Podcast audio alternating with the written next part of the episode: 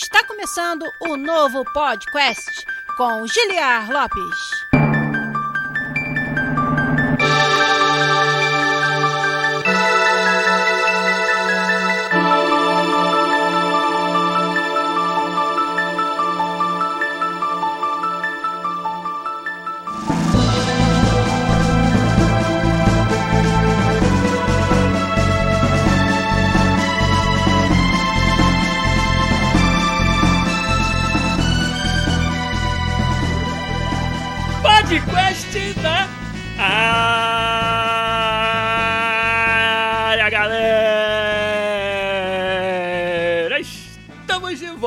Mais uma vez nesse que é o único podcast onde você conversa em português com profissionais da indústria de games internacional.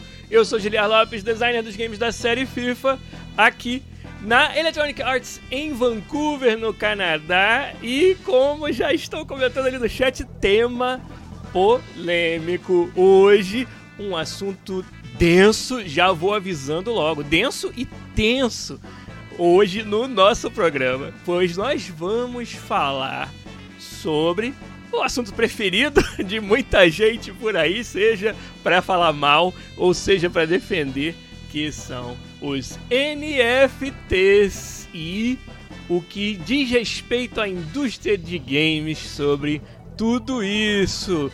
Hoje nós vamos falar, eu botei o título já, os problemas dos NFTs.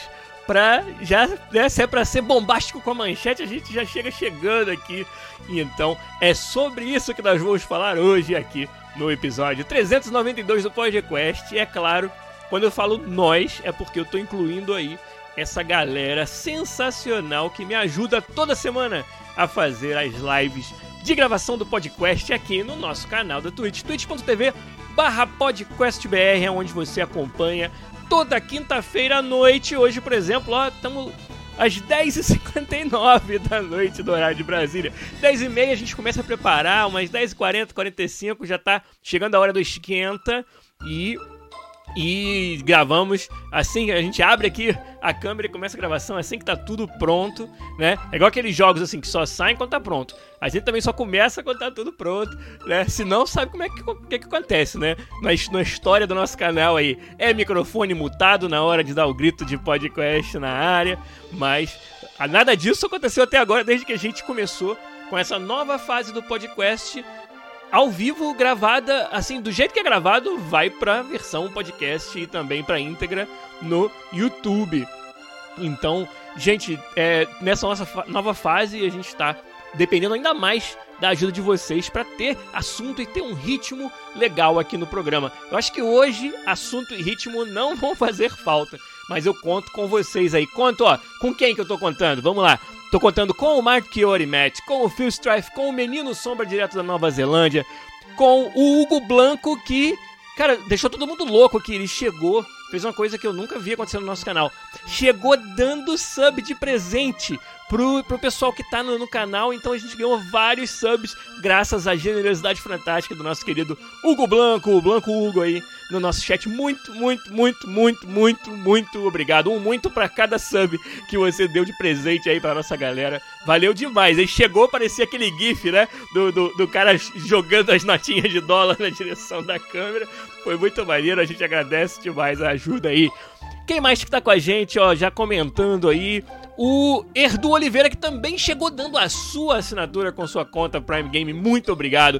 O Giat BR também deu o salve dele ali. O R Stader também. O Matheus Matt 95. O iLord Richard também tá aí. Com certeza tem mais uma galera acompanhando a gente e curiosas pra gente falar sobre esse assunto. Então, nós vamos começar logo com tudo nesse assunto. Nós vamos falar sobre NFTs, o que são né, do que se alimentam, quais são os grandes problemas e onde elas se aplicam nos games. E será que existe um futuro de fato para isso dentro da nossa indústria? Então vamos falar sobre tudo isso. Eu, eu vou tentar ser bem didático, pragmático, vou tentar realmente pensar com a cabeça do game designer aqui para a gente analisar esse assunto profundamente e com propriedade. Então, acho que o lugar onde você vai encontrar isso aí comentado com profissionais de dentro da indústria de games internacional é aqui no podcast, com certeza. Então, vou lá, vou deixar uma perguntinha para vocês, dar alguns avisos e a gente entra com tudo nesse assunto. A per pergunta é óbvia, né? Pra gente começar já, já estabelecer aí a base de conversa. Quero muita sinceridade agora nessa hora, hein? Quem, que que vocês aí do chat acham dos NFTs? Se você conhece um pouco sobre o assunto, se você já ouviu, já pesquisou, já acompanhou histórias sobre o uso dessa tecnologia em várias indústrias, inclusive nos games. Quero saber qual é a opinião de vocês, meus amigos aí do chat. Vão escrevendo enquanto vocês digitam. Eu subo a musiquinha, vamos para os avisos e na volta eu leio as respostas de vocês. Então vamos embora começar o nosso podcast 392, os problemas dos NFTs.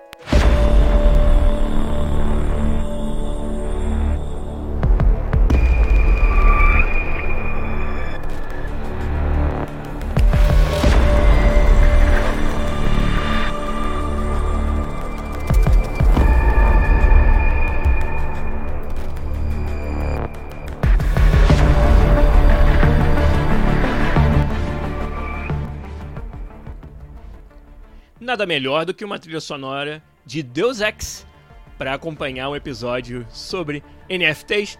Episódio esse que está sendo gravado aqui em live com a nossa galera do Twitch, twitch.tv barra podcastbr, é onde você acompanha as gravações toda quinta-feira à noite. Então você que está ouvindo na versão podcast, você que está vendo no YouTube a íntegra da gravação, se você tiver um tempinho, na próxima quinta-feira, venha se juntar a gente, venha ajudar o nosso canal a crescer e participar de toda essa discussão, respondendo as minhas perguntas e ajudando a manter o ritmo e o conteúdo aqui do canal. Eu dependo de vocês, eu faço para vocês tudo isso e dependo da ajuda de vocês, dependo de vocês estarem interagindo comigo e com o canal em todas as nossas plataformas para que a gente possa crescer essa audiência cada vez mais e conseguir custear, conseguir bancar aqui o canal e todo o conteúdo que a gente constrói. Então você encontra a gente também além do twitch.tv/podcastbr, que é onde eu quero convidar todo mundo para aparecer, para ajudar a crescer o canal. Você encontra a gente também no YouTube, youtube.com/podcastbr, no Twitter podcastbr, no Instagram podcastbr e também no nosso Discord, nosso servidor com uma galera top de linha, onde você vai conversar sobre games, desenvolvimento e assuntos off-topic também, tudo mais que você quiser. Vai organizar ali grupos de RPG que já aconteceu na nossa comunidade. Vai organizar é, equipes para participar de game jams, para começar o seu primeiro projeto de jogos, ou mesmo que você não se interesse por desenvolvimento, só queira falar dos joguinhos, tem muitos canais ali sobre o que a gente está jogando. Vai ter lá o Sr. Cevada platinando todos os jogos conhecidos na face da Terra e no Discord você vai encontrar tudo isso e lá no discord.link barra podcast que você encontra o nosso servidor do Discord. Eu até esqueci, rapaz, de entrar lá no Discord e deixar a chamada desse episódio. O Phil Strife me lembrou muito bem aí no chat. Então, tô fazendo isso agora ao vivo aqui. Vou entrar lá e chamar um everyone para assistir a nossa live aqui sobre NFTs. Deixa eu só digitar aqui. O computador tá um pouco lento porque eu tô fazendo streaming, mas vai, vai dar certo. Né? Vamos lá. Então vão digitando aí, ó, as suas respostas para minha pergunta, o que vocês acham dos NFTs, enquanto eu, na verdade, vou dar um outro aviso aqui, falar de um outro assunto muito sério, né, que o nosso ouvinte, membro aí do nosso chat, o, o Menino Sombra, que é tá, tá lá na Nova Zelândia, mas ele lembrou que ó, a cidade natal dele, Petrópolis toda a serra do Rio de Janeiro passou por uma catástrofe nessa semana. É, eu queria mencionar, queria chamar quem puder para ajudar com doações. Né? A população de Petrópolis está sofrendo muito. O Menino Sombra falou que é de lá. Se procurar SOS Petrópolis no Google, você vai encontrar formas de ajudar. Então, você que está ouvindo a gente, mesmo que você não esteja aqui na live, né? Você que está ouvindo versão podcast, que eu sei que muitos de vocês ouvem, nunca é tarde para ajudar a, a, a, dar um pouco de conforto, um pouco de alívio na medida do possível a catástrofe terrível, severa, que eu acompanhei, é claro, pelas notícias. Eu sou do estado do Rio, né? Minha família já visitou Petrópolis, Teresópolis, toda a região serrana ali do estado do Rio. Então a gente fica muito triste e, e se puder ser a minha pequena contribuição, ser essa divulgação aqui do, dos meios em que todo mundo que está ouvindo pode ajudar a cidade de Petrópolis aí nesse momento, é, eu acho que é válido também. Então, Menino Sombra, obrigado por ter lembrado isso daí e ter me ajudado a fazer essa campanha aí através do nosso chat. Olha, vários comentários e respostas bem legais de vocês aqui. Ó, o Menino Sombra falou: NFT com funcionalidade tem muito futuro. NFT com funcionalidade, olha aí. Ele falou: Eu já comprei, já vendi e acredito muito na tecnologia. Né? Muito bom. Vamos falar sobre isso aqui. É, e o Zuru falou: Eu jogo uns quatro jogos de NFT, mas o lance do NFT não tem muito certo ou errado, porque varia da perspectiva de quem está falando.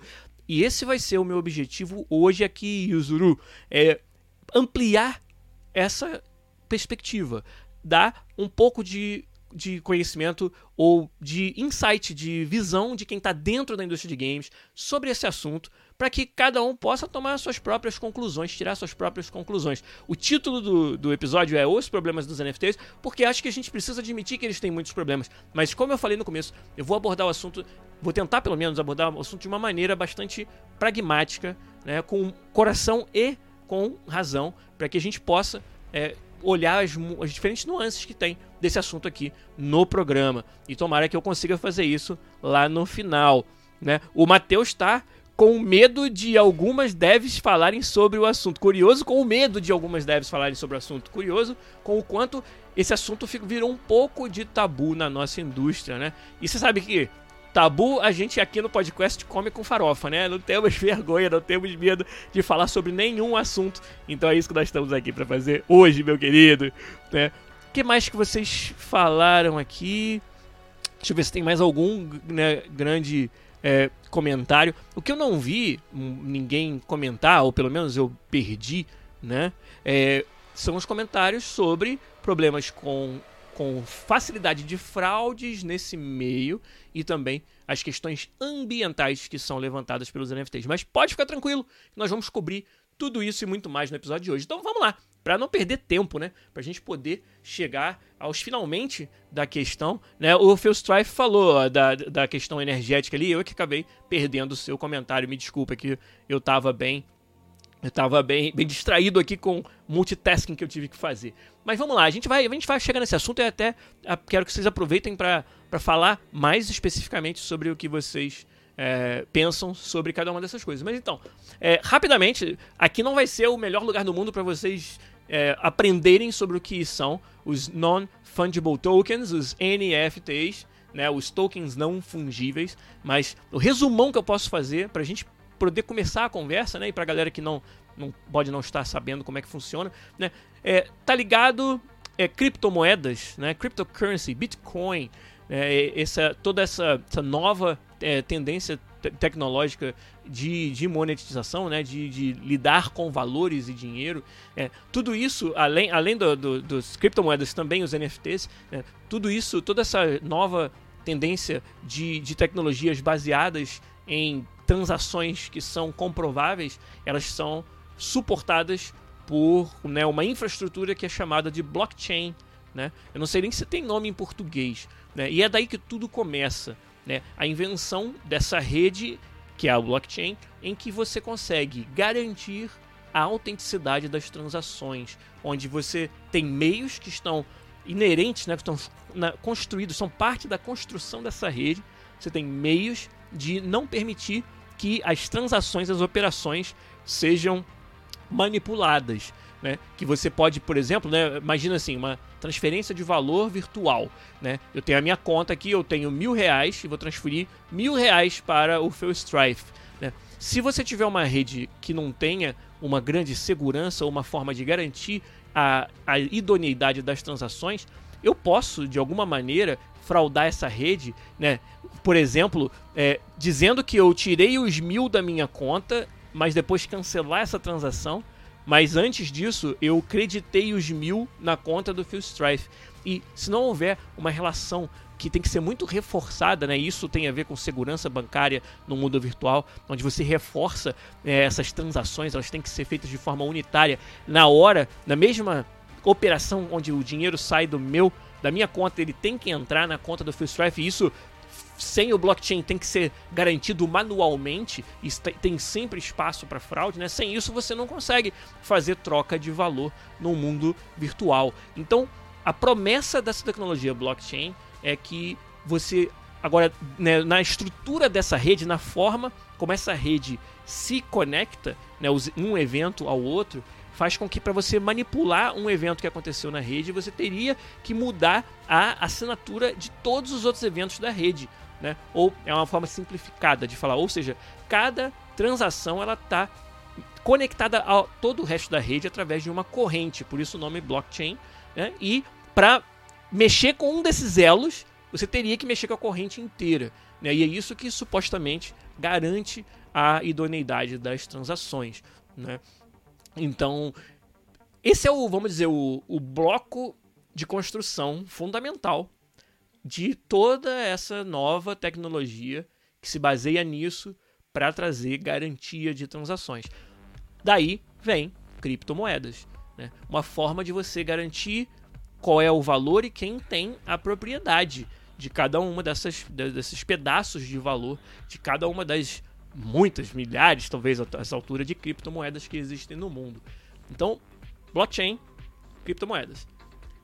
Além disso, um outro caso de uso para a tecnologia blockchain que foi introduzido foram os tokens não fungíveis, os NFTs, que seria o quê? Como se fosse um certificado de autenticidade associado a um item. Então, através, né, pelo fato da blockchain ser uma rede que garante a idoneidade das transações, você agora pode ter uma forma muito segura, mais segura do que a gente jamais teve, de garantir a autenticidade de um item, de um asset digital.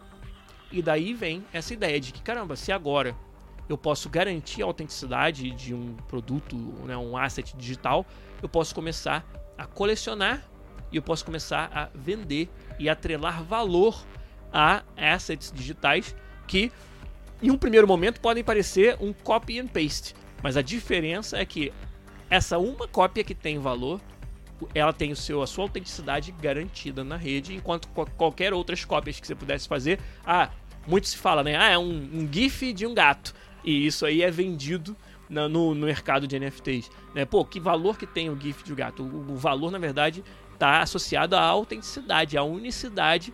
Aquele é o GIF de gato derradeiro e qualquer outro que você fizer que não está associado a esse, a esse contrato que está garantido pela blockchain, ele é uma cópia.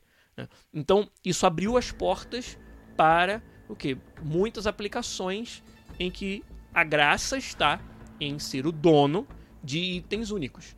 Né? Daí surgiu CryptoKitties, por exemplo, o primeiro, primeiro grande, pelo menos, né? o primeiro muito difundido jogo baseado em NFTs, onde você tinha gatinhos únicos, gatinhos onde a rede e o jogo garantem que aquela, aquela configuração de gatinho que você tem é única sua, né? E você utiliza esse, esse jogo, esse sistema para fazer cruzamento entre gatinhos e para herdar características desejáveis de gatinhos para outros gatinhos. Então, é, membros dessa comunidade que tinham gatinhos com muitas características desejáveis viam os seus gatinhos subir de valor, porque todo mundo queria de, cruzar né, queria ter uma, uma prole, né, uma offspring do seu gatinho de alto valor, porque tinha uma chance desse gatinho filhote é, herdar as características genéticas favoráveis, desejáveis do seu gatinho. E assim criou-se toda uma economia em torno de ser o dono dos melhores gatinhos no CryptoKitties. E igual a essa aplicação, tem muitas, né? Você começou a ver um, um tal de copycat do CryptoKitties né, é, no mundo todo aí, direto. E uma curiosidade, é, muito dessa tecnologia e dessas primeiras aplicações de sucesso, como o próprio CryptoKitties, foram desenvolvidos aqui na cidade de Vancouver. Né? É, aqui é um polo, né? A cidade de Vancouver acaba, por coincidência, eu estou aqui e a EA está aqui, mas acaba sendo um polo de desenvolvimento de tecnologia de aplicações em NFTs né? e, e blockchain. Então aqui é muito. Eu, eu tenho amigos, tenho amigos que foram colegas de EA e que hoje estão em startups cujo objetivo é trabalhar nesse espaço, né? desenvolver games e aplicações assim em cima dos NFTs. O JatBR está duvidando da coincidência desse fato, né? Então, né, vou deixar, vou deixar passar essa daí. Cadê o Hanik BR para fazer as perguntas difíceis nessa hora? Mas tudo bem. É, então, gente, muito por alto e provavelmente não 100% tecnicamente correto. Essa é a minha explicação sobre o que são os non-fungible tokens, os NFTs. E aí você consegue enxergar, se você, vamos dizer, por uma, por uma perspectiva ingênua, talvez, por uma perspectiva de boa fé, você consegue enxergar que um mecanismo que me garante a unicidade de um item digital pode ter um papel interessante nos games. Né? Games com colecionáveis, onde agora eu tenho como garantir a unicidade do colecionável. Né? É, digamos que eu resolvi uma quest de um, em tempo recorde, e aí eu tenho algum tipo de troféu que é único e que essa rede garante que seja único para representar aquela conquista. Olha que símbolo de status interessante, né? É, você chegou no primeiro lugar da leaderboard mundial de determinado jogo e você re representa, né? Você é, faz um registro daquele momento na forma de um asset digital que é garantida a sua unicidade, qualquer pessoa pode checar. E aí quando você chegar na roda de amigos para falar que, né, igual é, ex-membros do podcast costumavam fazer, chegar na roda de amigos e falar que zerou Ninja Gaiden 1, 2 e 3 sem tomar nenhum pontinho de dano. Agora você tem a forma de demonstrar né, isso. Então, é, de uma forma é, bastante. Que, que, que, demanda muita boa fé, a gente consegue, enxergar, consegue projetar né, um, aplicações em games em que é, essa unicidade, né, essa autenticidade da, da, dos itens digitais tenha papel interessante. E aí, é isso que a gente está vendo nas aplicações de NFTs hoje em dia? Bem diferente disso, é o que a gente está vendo. Então, é aí que eu acho que começam alguns dos problemas. E aí, bom, vamos organizar a nossa discussão hoje aqui, agora que a gente já falou meio que dos conceitos, né? Vamos falar de opinião agora, a partir de agora. E vamos organizar em algumas fases, tá? Na primeira fase, eu vou colocar o chapéu do, do, do jogador ou do designer cético. Né? Eu vou colocar o chapéu de alguém que tá, vamos dizer, é, olhando para a questão com, de uma forma um pouco mais próxima, um pouco mais, talvez se possa dizer, humana. Né? E, e na segunda parte, depois do intervalinho que a gente vai fazer no meio, eu vou tentar colocar o chapéu do game designer mais frio, pragmático e pensar com, com a cabeça. Pensar talvez até com é, a questão dos negócios. Né? E eu acho que vai ser legal para a gente poder comparar essas duas abordagens. Então, se eu pensar, se eu olhar para os NFTs hoje né, de uma forma bem, bem humana, é, é, o Hugo Blanco está perguntando se eu já quis dizer que NFT é desumano. vamos chegar lá, vamos lá. Mas é, de novo, tentando ser um pouco mais sensível é, é, sobre esse assunto, né? É, hoje a gente vê esse, esse, essa, esse boom, né, essa bolha dos NFTs sendo usada para explorar e exploitar muitos indivíduos, é, desde jogadores até investidores. Né? Hoje você, como essa tecnologia é muito nova, as aplicações elas são muito rudimentares ainda. Você tem muitos casos em que você consegue fazer uma manipulação social para que algum item seja auferido um valor que na verdade esse valor ele só existe em fruto daquela comunidade fechada. Né? É como se to todos os seus amigos dissessem para você que essa banana é a melhor banana do mundo e que ela vale um milhão de reais. E aí, se amigo, uma quantidade suficiente de amigos disser isso para você e, olha a parte que é mais importante, se você testemunhar um amigo comprando a banana do outro amigo por um milhão, e aí depois talvez esse amigo venda a banana para um terceiro amigo por um milhão e meio, e comece a te dar essa sensação que, de novo, é um construto social que está sendo feito na sua frente ali, mas dá essa sensação de que ali tem um item cujo valor vai aumentar com o tempo. Você pode ficar muito tentado a dar uma fazer uma oferta de 2 milhões por essa banana. Só para descobrir depois que a banana na verdade não valia nada e o valor percebido dessa banana era apenas fruto do construto social que estava em torno daí que era um, um, grupo de pessoas cujo objetivo era supervalorizar a banana. Né? Então, esse exemplo, espero que tenha. Ele é muito precário, é um exemplo né, simplista. Mas eu acho que ele carrega nele a essência do, do, do quão é, fácil é, quão, vamos dizer, suscetível à fraude é o o mercado de comércio de NFTs hoje. Né? Então, essa é uma primeira bronca que eu acho que todo mundo tem que ter com isso. Se a gente olhar né, o os famoso pump and dump que o Yuzuru falou aí no chat. Né? A, a gente está começando até a dar nomes para essas, né, para essas técnicas, vamos dizer assim. Né? Então, é, primeiro, né, a gente já começa a desconfiar. A gente já começa de uma posição de rejeição a algo que tão bem documentado aí, né? É um, um, um ambiente farto para tirar vantagem de, dos desavisados, né? Então a gente já já né, já eu acho que já dá uma certa resistência, né? É, vários outros comentários e exemplos que vocês estão dando aí?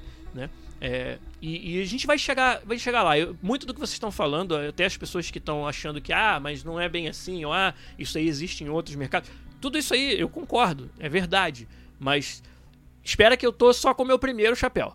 O chapéu do, vamos dizer, do, do, do jogador ou do investidor. É, e, e, do, vamos dizer, pensando um pouco mais com o coração. Né? Então, esse, esse eu acho que é um problema sério que é um problema de reputação até da dos NFTs, que talvez não seja mais possível você reverter. Talvez você tenha que começar a fazer um rebrand dessa tecnologia para começar a usar em outros contextos para que você se desvencilhe dessa ideia de que NFTs são um lugar onde você vai para ser enganado. né? E, de novo, estou exagerando aqui, mas não tanto. Né? E, e, e eu não vou saber citar, porque, de novo, é, não, não, acho que não é o papel da gente aqui querer escrever um artigo científico sobre o assunto. Mas, então não vou saber citar as fontes, mas é, eu, na minha pesquisa, e ela não foi pequena para poder fazer esse episódio, eu encontrei relatos de uma porcentagem grande de transações sendo feitas em determinadas redes de NFTs sendo consideradas fraude. Tipo, é, 70% das transações são transações fraudulentas, ou transações onde é, a, mesmo pequeno seleto grupo de pessoas participou. Né? É, tinha um número que era é, uma porcentagem alta, tipo 70 e tantos por cento, de todos os itens vendidos numa determinada loja de NFTs tinham sido comprados e vendidos pelo menos uma vez por um grupo pequeno de cento e poucas pessoas. Ou seja, essas cento e poucas pessoas fazendo transações, comprando e vendendo entre si para promover o valor, um, um, valor que é, no final das contas, artificialmente criado para os itens nessa rede. Né? Então acho que isso é, um, é um, um, problema importante. Não dá, mesmo que a gente é, goste né, e, e, veja futuro na tecnologia NFT, não dá para ignorar que existe é, essa, essa, esse estigma. Né? E, e, esse problema sério, não só o estigma, mas o problema que gera o estigma está presente. Né? Então não tem como a gente ignorar isso. E isso já pode ser, para muitos de nós, já pode ser motivo mais que suficiente para não querer encostar nos NFTs. E acho que é uma abordagem até sensata. Se você é um leigo, se você não, não pretende investir o tempo né, e, e adquirir o conhecimento necessário para não ser enganado, é, eu acho que é uma. É, é, é uma, um bom conselho você ter cuidado antes de investir em NFTs. E um outro problema que é muito citado e que eu já mencionei, e o Phil Strife já mencionou também, é um impacto ambiental. E vão ter muitos argumentos né, em torno de que ah, outras tecnologias também têm um impacto grande no ambiente, o que é verdade, mas talvez isso daí, quando você argumenta isso, ah, bancos também têm um impacto severo no ambiente. Tá, mas os bancos eles já existem, né? E quando a gente introduz mais um elemento nessa mesma conta, a gente não está retirando o outro. Então esse argumento, na verdade, vai contra o que você está tentando dizer. Que o impacto ambiental é ainda maior quando você considera que já tem tantas outras coisas que já causam um impacto absurdo e você está introduzindo mais uma. Né? Mas, mas vamos, vamos com calma. O é, que, que é esse impacto ambiental? É o consumo de energia elétrica que está associado a um, um processo que é fundamental em alguns tipos de blockchain, né? que é o famoso Proof of Work, que é a forma com que você valida as transações, ela consome muita energia. Né? E, e, isso foi até feito de propósito no início, acho que não foi, né, não foi previsto o impacto que isso ia causar hoje, mas as primeiras blockchains tinham esse, esse custo como algo que era, na verdade, é, proposital para é, que não para desincentivar né, a mineração muito rápida de, de, de, recursos dentro das redes. Né? Se, se, tinha um, se tem um custo não só de FII, né, não só de taxa né, associado a cada transação, mas também um custo de energia, né, você vai desencorajar que pessoas com muito dinheiro montem grandes fazendas de computadores para ficar gerando transação e gerando é, é, valor artificialmente nessa rede. Né? Então é, é, estranho você pensar que isso é algo que, entre aspas, foi uma característica proposital. Mas, para a gente ser justo, né, os próprios desenvolvedores de tecnologia blockchain já entenderam que isso é um problema, já chegaram à conclusão de que não vai ser sustentável você continuar a expandir o uso dessa tecnologia enquanto se houver esse impacto. Não vai ser sustentável para o ambiente em si, não vai ser sustentável para a imagem dessa tecnologia perante todas as pessoas. Já é um segundo grande estigma associado ao blockchain. Né? E, como o Menino Sombra disse ali, novas blockchains estão trabalhando para resolver esse problema. Então, pelo menos, já se chegou a essa conclusão de que é preciso encontrar novas formas e algumas blockchains utilizam uma outro, um outro processo de validação chamado Proof of Stake e não o Proof of Work, que já demonstradamente consome muito menos energia e minimiza bastante esse problema. Mas, de novo, não tem como negar o estigma, não tem como negar que as, algumas das maiores blockchains do mundo ainda trabalham em cima de Proof of Work né? O, o Menino Sombra cita Ethereum 2.0, né? o Ethereum 2.0, que vai diminuir bastante esse custo. Mas o Ethereum original e o primeiro branch do Ethereum estão aí. E muita gente fazendo muitas transações. É uma das maiores chains do mundo. Né? E, está lá tendo esse impacto, consumindo essa energia. Né? Então não dá para gente, de novo, ignorar. E, e mais uma vez, como eu falei lá em cima, talvez esse segundo estigma, esse segundo problema já seja suficiente para muitos de nós é, rejeitarmos NFTs como se tem esse impacto ambiental, eu não quero saber. Né? E, e eu, eu sou contra que isso exista. Né? Então, esses são alguns dos maiores problemas que a gente tem nas implementações atuais de blockchains e NFTs, que, como eu falei, tem um impacto gigantesco na percepção trazem um estigma e trazem problemas, não só a percepção, mas a realidade. Ainda é uma realidade em que a fraude está em, em todas as redes, está assim rampante, né, como a gente fala no inglês, e o impacto ambiental ainda é bastante severo para muitas das maiores redes do mundo.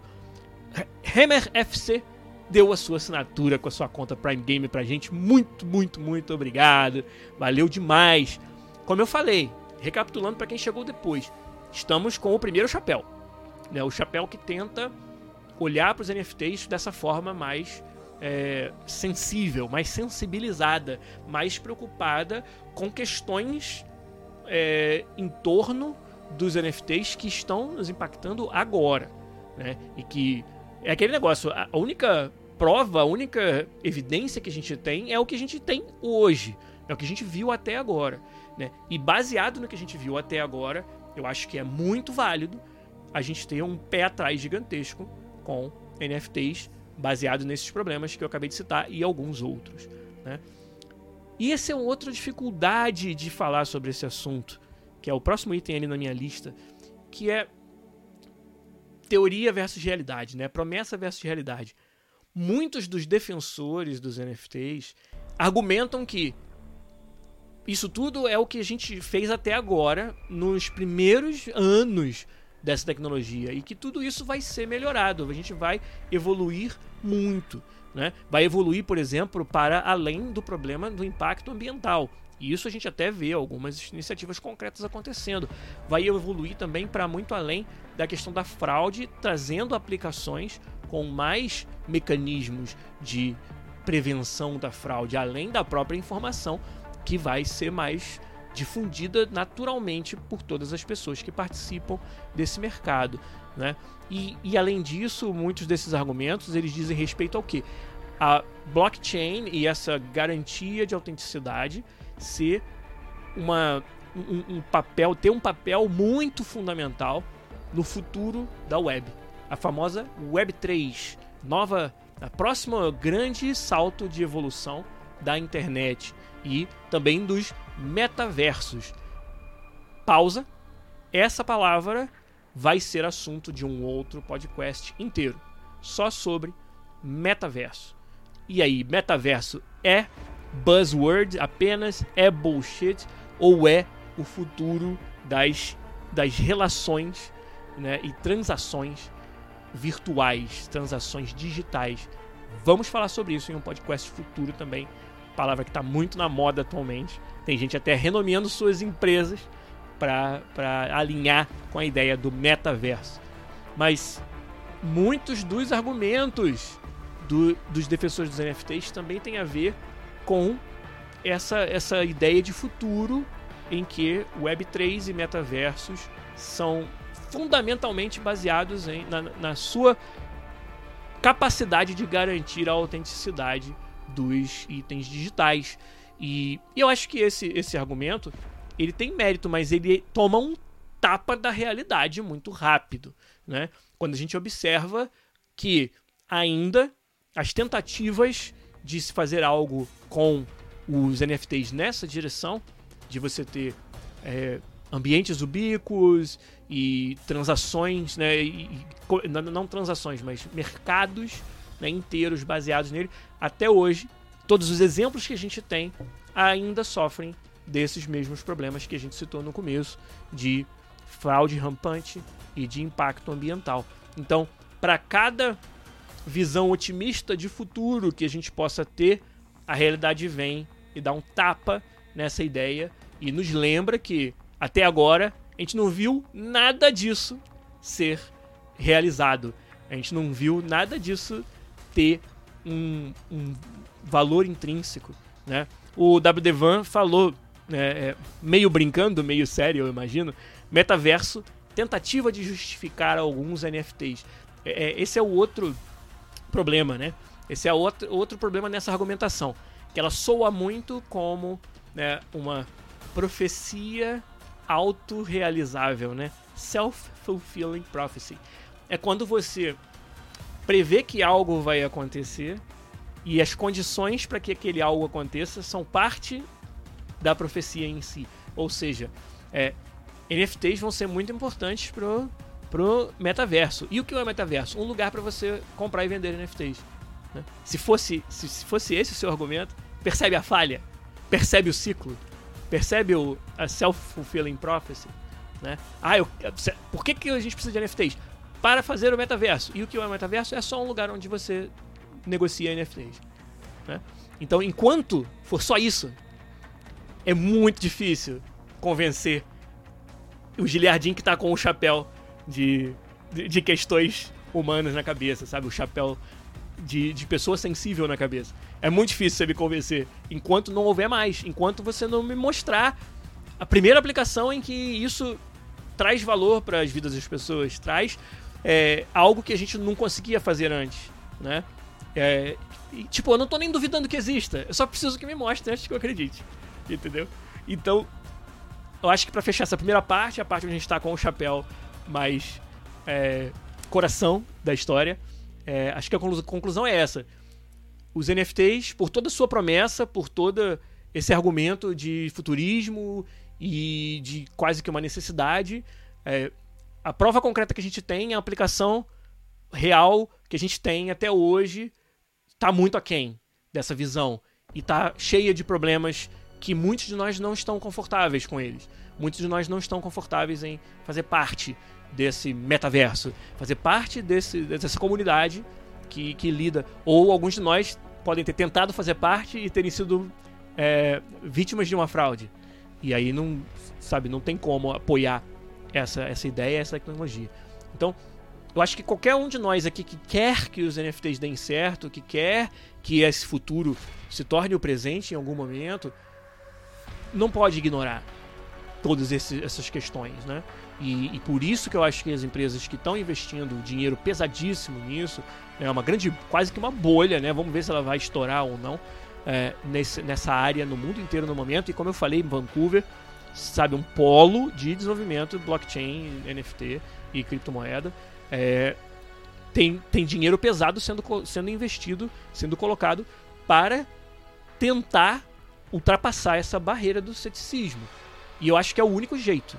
E talvez você precise fazer um rebrand dessas tecnologias. Talvez NFTs vão trocar de nome, vão virar outra coisa, ou vão ser, é, sabe, escondidos atrás de outras camadas de aplicativo, camadas de aplicação, que você nem se toque que por baixo tem aquela mesma tecnologia, aquele mesmo conceito de NFT que tinha antes, mas você precisa agora vendê-lo com outro nome e empacotá-lo com outra coisa. Agora, não, é só é, enganar ninguém, mas sim nesse pacote tem que vir o quê? Soluções para os problemas que a gente está enfrentando. Tem que vir camadas de maior segurança, né? É, de, de suporte a que não haja fraude, né?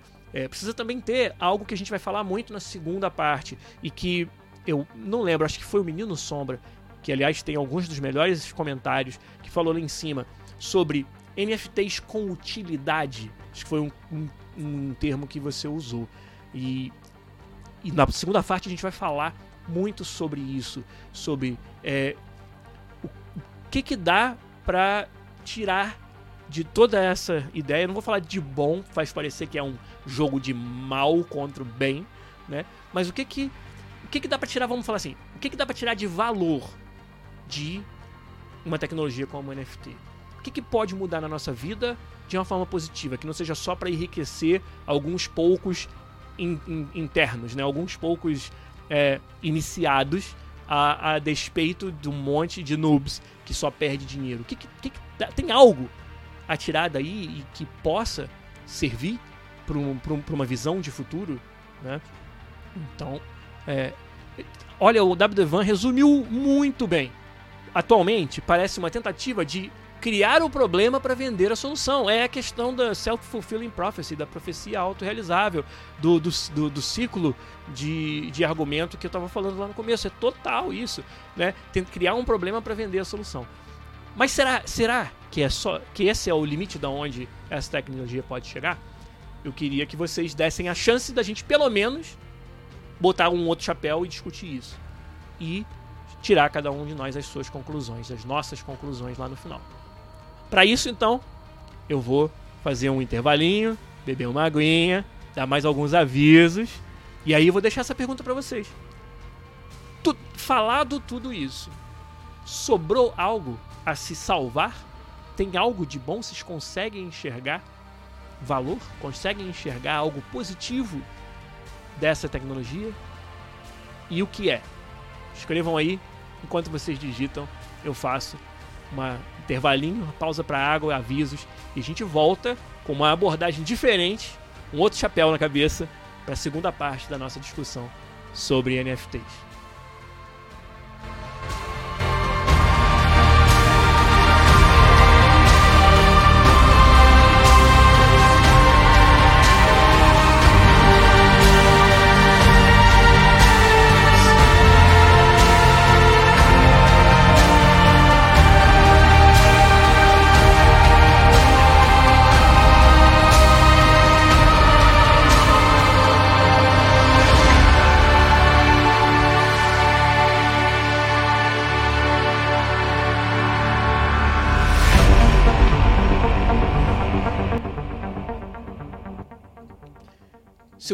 Dos nossos avisos E vamos rápido de volta para esse assunto que eu tenho certeza que vocês devem estar muito curiosos para ouvir essa segunda parte.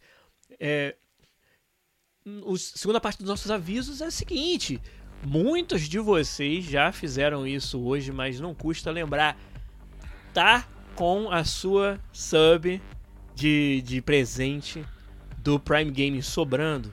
A gente ia ficar muito feliz se vocês pudessem dar uma sub para nós esse mês aqui no Podcast BR na Twitch. A gente sobrevive da generosidade da nossa comunidade, a gente faz esse conteúdo aqui 100% bancado por essa comunidade. E uma das formas que vocês conseguem fazer isso, nos ajudar, é através de subs com sua conta Prime Gaming aqui no Twitch. Tá feliz que o podcast voltou e voltou com o formato que vocês amam, formato podcast? Tá satisfeito que a gente vem aqui, dá a cara a tapa e fala de assuntos difíceis, polêmicos, que muitos outros é, profissionais de indústrias relacionadas não têm coragem de fazer? Se você curte isso aí tudo, então a gente pede humildemente que vocês nos ajudem a continuar fazendo o conteúdo aqui para vocês. Enquanto eu falava, Yuzuru deu uma sub com sua conta Prime Gaming para nós e a gente agradece demais falou lá, pediu, tá dado. E tá, deu, tá agradecido. Valeu demais o apoio de vocês. Nós também somos apoiados nas nossas campanhas de financiamento coletivo lá no Patreon e no PicPay. patreon.com barra podcast ou picpay.me barra podcast. Lá você pode se tornar um patrono do nosso canal e ganhar acesso a salas exclusivas no nosso servidor do Discord, que é o discord.link barra podcast para você entrar lá. E lá no Patreon, lá no PicPay, os nossos patronos premium participam de um hangout todo mês, uma hora em que a gente conversa sobre os assuntos que vocês quiserem. Eu falo uma hora, né? Mas a gente fez um hangout desse mês, na semana passada, na sexta-feira, e durou duas horas. Porque o assunto tava tão legal, a gente tinha tantas coisas para tocar ideia, né? A gente se atualizou sobre tudo que aconteceu no final do ano. Vários dos nossos patronos premium com novidades para contar de novos empregos, novas oportunidades, novas aventuras aí na indústria. Então a gente troca muito essa ideia lá. A gente fala sobre carreira, fala sobre os jogos que a gente tá jogando, fala sobre tudo fala sobre assuntos off-topic também, tudo que os patronos premium quiserem. A gente conversa e o que é falado no Hangout fica no Hangout. Então você que quer participar, quer é, se juntar a essa galerinha do bem que é a nossa comunidade, é lá no patreon.com.br podcast ou no picpay.me podcast que você faz isso e, é claro, de quebra ajuda e muito ao nosso canal continuar fazendo conteúdo para vocês aqui. É, e esclarecendo, o acesso ao Discord é gratuito. Entrou em discord.link barra podcast você entra na comunidade, não tem nenhuma dificuldade, vai interagir ali com já quase 1.500 pessoas que estão na nossa comunidade no Discord. O maior Discord de desenvolvimento de games do Brasil é o Discord do podcast, com certeza. Então, avisos dados, vambora. Se eu tivesse até um modulador de voz para parecer que é outra pessoa falando, eu iria usar aqui. Porque nós vamos colocar um outro chapéu agora. A gente vai tentar, a gente vai. Né, nós vamos nos dar a oportunidade de sonhar um pouco, de, de observar um pouco os NFTs sobre um outro prisma, com uma visão mais fria, mais pragmática. Eu vou tentar quebrar em pedaços essa argumentação de forma a que fique um pouco mais claro, e, e olha, essa parte, vou confessar, eu trabalhei bastante na, nessa, nessa organização do pensamento.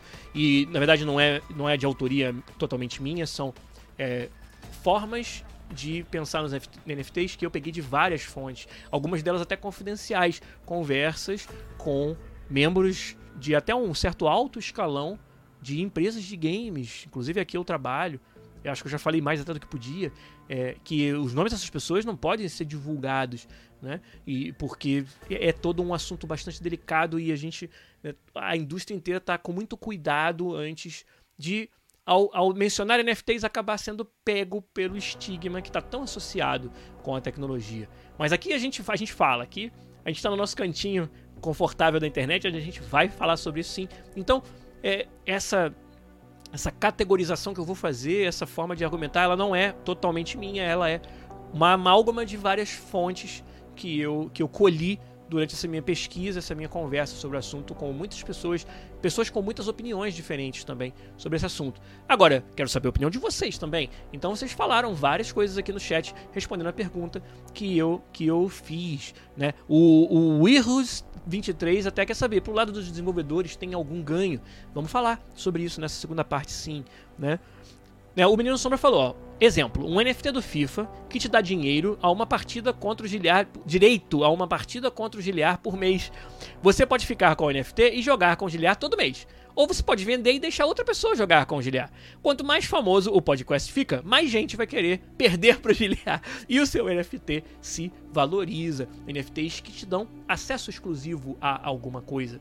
É a categoria desse exemplo que você falou. Você pode continuar sendo dono do, do NFT e alugar para alguém durante um mês. Ó, nesse mês você me paga um valor de aluguel e você joga contra o Giliar nesse mês. Você usa o NFT durante aquele período de tempo. Né? Então é um exemplo bem interessante. Né? O que mais que vocês falaram aqui? Né? Ah, o, o Hugo Blancos falou, já, já resolveram esse problema mesmo sobre a assinatura. pois é. Né? O, o Yuzuru falou, ó, assim como muita gente perdeu dinheiro, sofreu fraude, muita gente também ganhou dinheiro. Coisa de renda mesmo, de conseguir bons frutos. Né? O FIFA Witcher falou: o maior valor do NFT para o público geral seria no caso de assets usáveis em sites e jogos, fora da bolha do compra e venda. Tocou num ponto fundamental, que vai ser uma parte grande do que a gente vai falar aqui. É, vocês falaram várias outras coisas, né? Vocês é, discutiram uns com os outros, isso é sempre legal de ver no chat. Mas então, vamos lá. Vamos. E aí, de novo, como eu falei, essa é uma forma de pensar que eu organizei de várias fontes, então não é tudo autoria minha, quero deixar isso bem claro. Quem, quem dera pudesse dar crédito, mas é, é uma, algo bem sensível aqui, realmente. Mas então vamos lá. Primeira coisa que eu queria dizer para vocês é. De novo, ó, gente, vamos nos desvencilhar do preconceito contra os NFTs só por um pouquinho de tempo, tá? Depois a gente volta a odiar os NFTs sem problema nenhum. Mas vamos, vamos tirar isso do, da frente, só um pouquinho Vamos pensar com o chapéu pragmático, o chapéu hum, é, mais objetivo, mais orientado a negócio, né? orientado à aplicação. Vamos colocar esse, esse chapéu só um pouquinho, tá? Vocês aguentam, pode deixar. E, e vamos falar sobre valor e motivação que levaria alguém a querer ser o dono de um item NFT. Na verdade, dono de qualquer item colecionável. Né? São quatro, vamos dizer, características que eu consegui juntar dessas várias conversas que tornam a, que, que fazem com que um colecionável exista. Vamos dizer assim. Quatro características. A qualidade desse item. Quanto maior a qualidade, mais desejável. Mas também a raridade. Algo para ser um bom colecionável não pode ser fácil de obter. Não pode ser você tropeçou e achou na rua, né? Então, qualidade, raridade, autenticidade, importantíssimo. Você quer colecionar algo, ele tem que ser original, ele tem que ser autêntico, você tem que ter uma certeza que você não está comprando gato por lebre, né? E a quarta característica, valor. Né? Você tem a percepção de que aquilo ali tenha um valor. Pode até ter um valor sentimental. Eu vou colecionar um, sei lá, uma caneta que o meu avô me deu. E para mim, e só para mim, no mundo inteiro, essa caneta tem valor, que é um valor sentimental. Né? Mais uma qualidade, raridade, é, autenticidade e valor. Seriam as quatro características que fazem um item colecionável ser desejado. Qual dessas é nova com os NFTs? Nenhuma. Né? São características que qualquer item desejável pode ter. Né? É, vamos pegar. Tô inventando um exemplo da cabeça aqui. Não sei onde vai parar esse exemplo, não, mas vamos pensar na Mona Lisa. Certo? Qualidade da Mona Lisa. É. O que, que é a Mona Lisa, né? Beleza, vamos supor que por um, por um entendido da arte, um amante da arte, a Mona Lisa tenha características da sua, né, da sua arte, da sua composição feita pelo Leonardo da Vinci que demonstrem uma gigantesca qualidade. Vamos, né? o sorriso escondidinho seja né, o, é, aquele ar de mistério, seja o que dá qualidade à Mona Lisa. A raridade não se discute. Né? Você pega um artista né, dos mais consagrados, dos mais reconhecidos e um quadro com características né, únicas. Então acho que a raridade só existe uma e ela tá lá no Louvre e ela é até bem menor do que a gente imagina, né? E estando de frente para a Mona Lisa foi que eu fui perceber como é pequeno o quadro. É muito pequeno. E, você não pode chegar muito perto, né? Por motivos óbvios. Você não pode chegar numa distância onde você possa esticar a mão e encostar nela. Então, você meio que vê de longe, assim. É, muito pequeno. Mas é engraçado. É... Mas ah, não se discute a raridade da Mona Lisa, né? Acho que é óbvia, né? Autenticidade. Ah, pá, essa não é tão simples assim, não. Mas a gente tem toda um, né, um, uma tradição de é, apreciadores de arte que desenvolveram técnicas para você determinar a autenticidade de obras, né? E elas parecem bastante confiáveis. Então vamos, vamos dar o benefício aí de que se você chegar lá na Mona Lisa do Louvre, vai ter alguma forma de provar a sua autenticidade, né? E por último, o valor, né? Que é a soma desses outros três geralmente determina esse valor, né? E no caso da Mona Lisa, eu acho que o valor é, é o famoso inestimável, né? Mas repara que eu consegui mostrar essas quatro características com graus aí de liberdade artística é, sobre um item que não tem nada a ver com NFTs. Né? O que os NFTs e, na verdade, blockchain oferece é uma forma supostamente infalível de verificar a terceira característica, a autenticidade. E na verdade é só isso que, na essência, blockchain e NFTs oferecem. O resto tem a ver com a aplicação, a qualidade, a raridade e o valor, no final das contas, tem a ver com a aplicação e o contexto, as pessoas que estão em volta daquele item. Então, se você tem um problema com a atribuição de valor aos itens que hoje são vendidos no NFT, o seu problema não é com NFTs. O seu problema é com a configuração em torno da tecnologia NFT que faz com que um GIF de gato tenha um valor que, na sua opinião, é um valor absurdo. Né? Então, quando você tem um problema com o valor, se você tem um problema com a qualidade, pô, o que, que é um GIF de gato, cara? Pô, pra que, que eu quero um GIF de gato? Aí você está questionando a qualidade do item. Né? Pra que, que eu quero pagar milhares de dólares por um desenho que uma criança de 3 anos poderia ter feito? Né? Quando você critica a qualidade, de novo, você não está criticando algo que é específico ou exclusivo dos NFTs. Está criticando porque pessoas colecionam coisas de baixa qualidade. Né? Quando você critica o valor, está criticando porque pessoas pagam dinheiro absurdo por coisas que na sua percepção não tem valor. Percebe que você não está essencialmente, quando você para para pensar, percebe que você não está necessariamente chateado, hashtag chateado, com os NFTs em si, e sim com o seu uso, com o, a, o contexto que foi dado para a forma que o NFT foi usado. Então, estaciona esse pensamento um pouquinho, tá? Que algumas das características mais odiadas dos NFTs não são inerentes à tecnologia NFT necessariamente. Elas podem estar, esses problemas podem estar presentes em 100% das aplicações de NFT que a gente conhece hoje. Mas vamos, vamos concordar, pelo menos por enquanto, que não são problemas inerentes à tecnologia? Aí você estaciona isso e a gente vai fazer um outro exercício paralelo a esse. E depois a gente vai juntar os dois. Tá bom?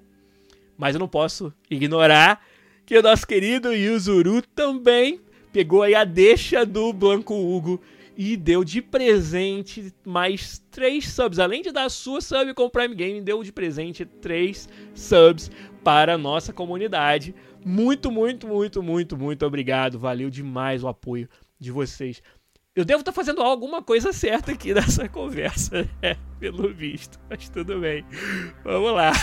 O Vulgo Blanco, o Vulgo Blanco tirou a camisa e chamou pro pau, né? Falou, agora é competição. E o Zuru falou, ó, podcast bom é assim, isso aí. Não, tomara que seja bom. Mas então, não vamos, não vamos deixar a peteca cair aqui não. De novo, eu tô com meu chapéu de pragmático aqui, tá? Então vocês aguentem mais um pouquinho aí, enquanto a gente faz esse exercício de boa fé.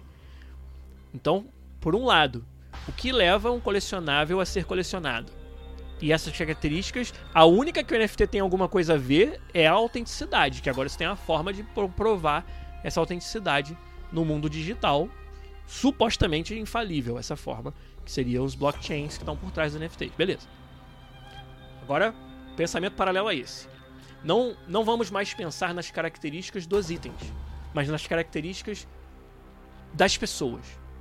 A motivação que leva alguém a colecionar algo, certo?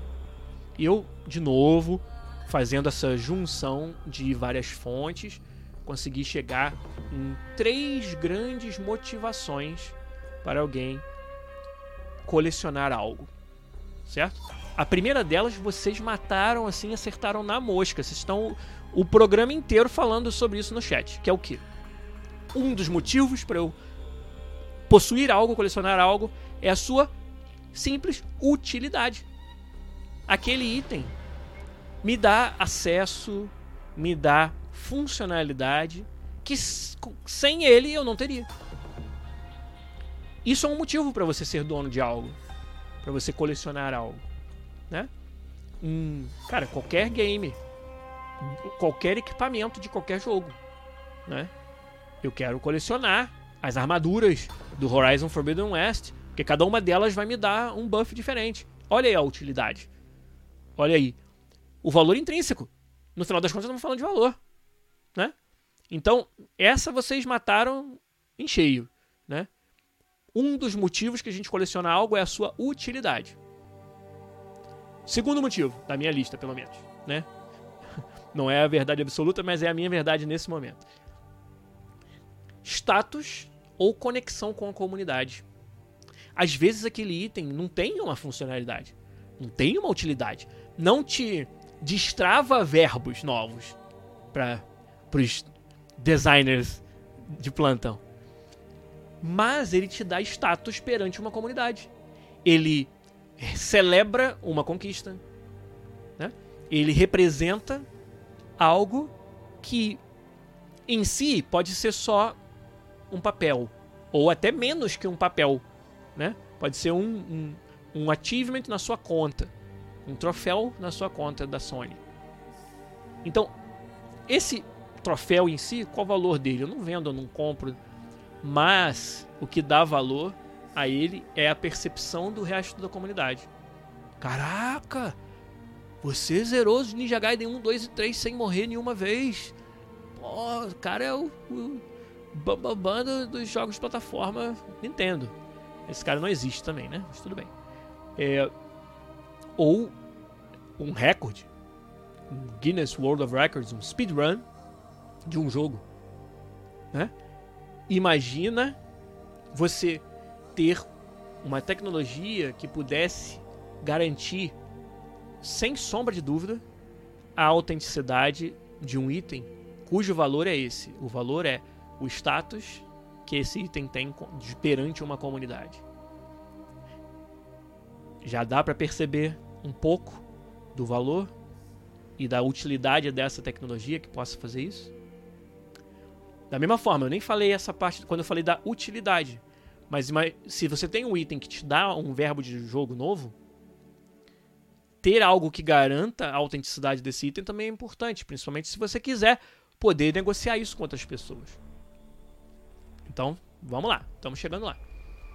A terceira grande motivação para você colecionar algo, ó, essa é essa é sinistra.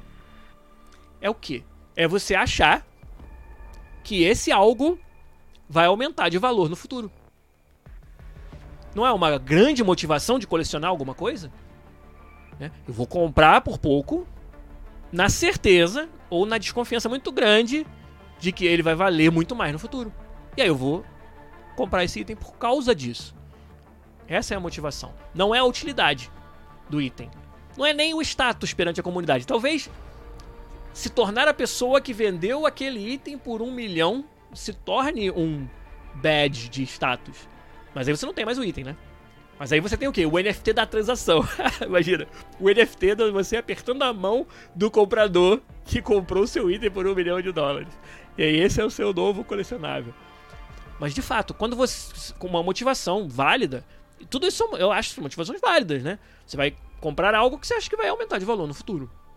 Essa é.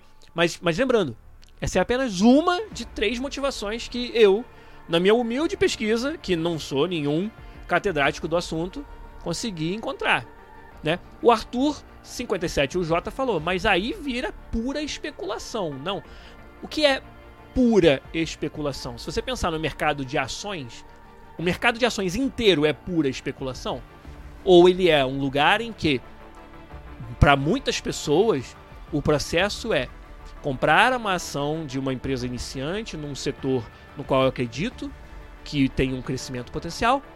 E aí, quando eu vejo esse, esse crescimento se realizar, eu tiro o meu devido lucro de ter acreditado na ideia. Né? Isso que eu acabei de narrar soa como especulação para você? Né? É bem diferente, por exemplo, de ah, vou, sei lá, comprar o dólar torcendo para que ele suba. Isso aí já me parece mais um tipo de investimento, vamos dizer, só por investir, só pelo ganho financeiro, né? Mas não vamos ignorar que investimento é, é, é uma força motriz muito forte no mundo. No mundo, obviamente, capitalista onde a gente vive. E muito, muitos negócios e muito valor e muito, muito bem é gerado devido ao investimento. Então, imagina isso, só que ao invés de. Imagina as ações como um item. Né? Não é muito diferente disso que eu acabei de falar. E especialmente, se a sua motivação ela pode ser que você, você vai comprar porque você acha que vai valer mais no futuro, mas ao mesmo tempo você está viabilizando algo. Né? Esse dinheiro vai ser usado para alguma coisa que faz sentido para você. Né? Então, não é somente pura especulação, apesar de especulação ser parte e existir e ser uma prática que muita gente enriquece com ela, muita gente também empobrece, né? Mas tudo bem. É... Mas não era esse o foco, né? Você entende que a gente está falando do quê? Motivações que levam alguém a ser dono de algo. E a gente falou, esse item tem uma utilidade, que é única, ele destrava um verbo. Esse item tem um status perante uma comunidade, logo, ele é desejável. Ou esse item tem um potencial aumento de valor no futuro. Quando você critica, por exemplo, a terceira motivação, que eu acho que é bem válida essa, essa crítica, né? Parece enriquecer por enriquecer, né? Parece especulação. Quando você está criticando essa terceira parte, você não está criticando NFTs necessariamente. Eles não são um problema intrínseco dos NFTs e, de fato, enquanto existe mercado de ações, existe isso. Né? Mas o que eu, onde eu quero chegar com essa nova caracterização é que, infelizmente, a maior parte das aplicações de NFTs que a gente viu até hoje, elas somente tentam atender a essa terceira motivação. E raramente a segunda, que é a do status com a comunidade. Né? Essa do status com a comunidade ela inclusive é uma das que é mais propensa à fraude, que é aquele processo que eu expliquei lá no começo, de você fabricar esse status. Fabricar às vezes a própria comunidade. Fingir que tem uma comunidade em torno disso, desse item, desses gatinhos, desses macaquinhos, desse outro joguinho aqui, e fingir que aquilo ali tem muito valor, até que você consiga enganar pessoas suficientes para pular fora, entendeu? E aí você vai para a próxima, para o próximo golpe. Então, muitos dos exemplos que a gente tem de aplicações de NFT onde o valor do item tem a ver com o status com a comunidade, esse valor é muitas vezes artificialmente criado pela própria comunidade, uma comunidade essa que está investida no mercado desses próprios itens. Né? Então isso é muito perigoso. Agora, o que mais a gente vê acontecer é os NFTs como uma, um meio em que você vai investir pensando que aquele item vai valer mais no futuro. Muita gente que está entrando com novo dinheiro nesse mercado está entrando por essa motivação. Ah, NFT vai explodir, então eu quero entrar cedo. Eu quero ser aquela figura mitológica do cara que comprou o Bitcoin a um dólar. Né? É, o problema é, todo mundo quer ser isso. E a, a, o topo da pirâmide, exatamente, Yuzuru. E a dinâmica de mercado não permite que todo mundo consiga ser isso. Porque alguma hora vai acabar a fonte desse valor. É exatamente o problema da pirâmide que vocês falaram várias vezes aí. Né? Você vai levar esse modelo até um certo ponto, e a partir de um certo ponto vai secar a fonte de injeção de valor nesse, nesse ecossistema. Né? Agora, de novo, esse é só um dos motivos pelos quais você quer colecionar algo. Então, a conclusão que eu queria chegar com essas duas direções que a gente veio andando em paralelo. Uma sobre as características dos itens que os tornam colecionáveis, desejáveis. E outra, as motivações das pessoas que vão colecionar esses itens. Você consegue enxergar que, analisando por esses dois aspectos, a gente identificou poucas coisas indesejáveis que tem a ver com os NFTs? Você consegue enxergar que os problemas estão muito mais nas aplicações do que na tecnologia em si? E por isso, será que você consegue dar um passo além nessa linha de raciocínio e enxergar outros tipos de aplicações que poderiam fazer um uso positivo dos NFTs?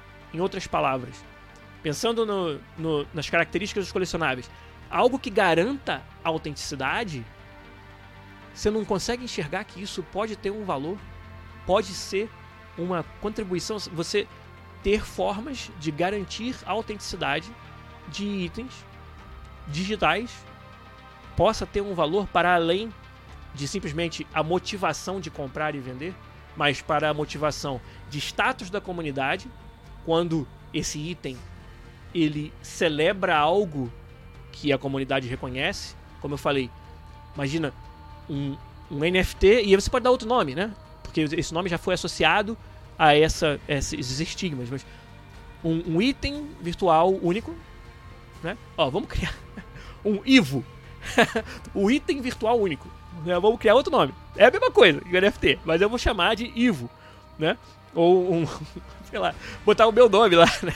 Givo, o Gilliards item, é, item é, virtual, o Ivo Holanda, o, o Gilliards item virtual único, Givo. Então, eu vou, meu jogo vai dar um Givo pro primeiro jogador do mundo que matar o chefe. E só esse jogador vai ter e nunca mais vai poder vender para ninguém. E o que, que garante que essa pessoa é o dono desse? O blockchain, a tecnologia NFT. Olha o valor que isso teria para essa comunidade. Agora, tudo bem, cara, aí, pô, você vai recompensar um jogador da sua base, né? Parece pouco, né? Parece uma coisa meio assim, sem muito propósito. Mas aí começa a estender essa ideia para conquistas, para achievements que possam ser não sobre ser o primeiro, porque o primeiro só tem um. O mais rápido só tem um. Né? Mas sobre fazer algo no jogo com um estilo, com uma solução inusitada. Né? E que possa ter mais de um. Possa ter mais de uma solução. Possa ter mais de um prêmio diferente. Começa a pensar nessa direção e eu duvido que você não enxergue o valor que pode ter uma tecnologia que garanta a autenticidade de um item virtual. Não precisa chamar de NFT, chama de GIVO. Tá tudo certo. Percebe? Percebe a questão da utilidade que a gente falou tanto. Uma forma de garantir a autenticidade de um item que te abre novos verbos, que te dá acesso exclusivo a algo. Né? o Snoop Dogg fez 44 milhões de dólares vendendo NFTs do seu novo disco. Né? É, cópias únicas de, de, das músicas que, que ele lançou no disco e a promessa de que esses NFTs vão dar também acesso exclusivo a shows e outras coisas. Né? Você pode questionar o valor, acho que é 5 mil dólares para começar a brincar com o NFT do Snoop Dogg. Você pode questionar o valor. Mas imagina para quem é um fã de carteirinha do Snoop Dogg vai ter um acesso diferenciado. Aonde que acesso exclusivo ao Snoop Dogg estava à venda? Em lugar nenhum. E graças a você poder garantir. E, e, e, o que tinha de mais fácil era você poder vender um suposto acesso a isso. Tipo a pessoa que vende o Cristo Redentor para um turista no Rio de Janeiro. Entendeu? Quando você não tinha uma forma de garantir a autenticidade, você esse tipo de bem não podia ser vendido, porque ele não tem como ser garantido, ele é muito fácil de ser exploitado. E agora você pode. Então, de novo, você pode questionar o valor. Você pode questionar, mas para que, que alguém ia querer isso? Né? Mas o que eu acho que não dá para questionar, e é a conclusão que eu, Giliar, tiro dessa análise toda que a gente fez hoje, tá? é que eu não que eu acho difícil de, de desprovar é o valor que uma tecnologia que garante a autenticidade de itens virtuais tem para várias aplicações. Quantas dessas aplicações eu tenho para te dar exemplo hoje? Para eu te mandar o link para você entrar e participar? Nenhuma. E esse que é o problema, na minha opinião.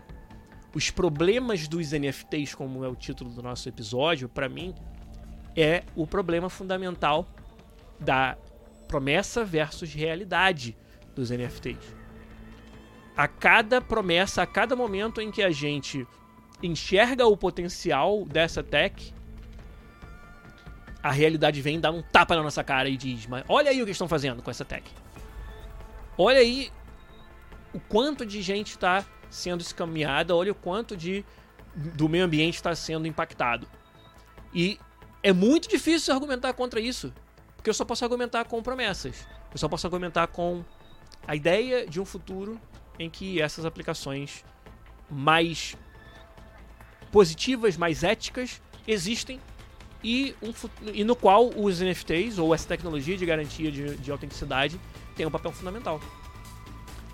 Eu acho, eu, eu acredito que esse futuro vá, vá acontecer. Eu só acho que talvez a gente tenha que passar por muitas, muito crescimento, muito amadurecimento ainda para chegar lá. E durante esse amadurecimento a gente precisa, precisa resolver todas essas questões de segurança e de impacto ambiental para que sequer possa ser um futuro aceitável. Né? E, e, acho que esse é um medo que muita gente tem, é um medo que, que eu me identifico muito com ele, que é enquanto esse mercado ainda for alimentado por esse dinheiro que está entrando, por esse valor artificial que está sendo gerado, pouca motivação vai ter para a gente ultrapassar essas barreiras, né? Então, é por isso que a gente fica um pouco pessimista e acho que o o cara com aquele primeiro chapéu tem que estar tá pessimista mesmo. E tem que estar. Tá, acho que a forma que a gente garante que isso não aconteça é estar tá em cima. É, é, sabe, nos manifestando mesmo. Né? E, e não deixando que, que, que corra solto. Né? Então acho que é importantíssimo a gente criticar com muita razão os NFTs e como essa tecnologia é usada hoje, as aplicações que a gente enxerga hoje. Eu tô para ver um jogo que, me, que, que faça algum sentido, que tenha algum valor intrínseco para mim. Sinceramente, tô para ver, ainda não conheço. Então acho que a gente tem sim muito que criticar. Agora, o que eu gostaria é que a gente fosse capaz de também enxergar o, o valor e, e, a utilidade que uma tecnologia dessa pode ter, né? E, e o Arthur falou ali, é uma boa tecnologia muito mal usada. Eu acho que ela é boa é uma palavra estranha. Ela é uma tecnologia útil que até agora só foi usada para fins que eu não concordo para aplicações que eu não vejo, não vejo valor. Entendeu? E de novo, é a minha opinião. O que eu gostaria que acontecesse não é que as pessoas concordassem comigo, mas que elas que, que a forma que a gente abordou o assunto hoje sirva de ferramenta para que cada um desenvolva a sua própria. E que cada um faça a sua previsão de futuro. Se você acha que a gente que a gente só vai ladeira abaixo a partir daqui e que essa esse círculo vicioso de geração de valor artificial só vai levar a uma explosão dessa bolha, é válida essa forma de pensar.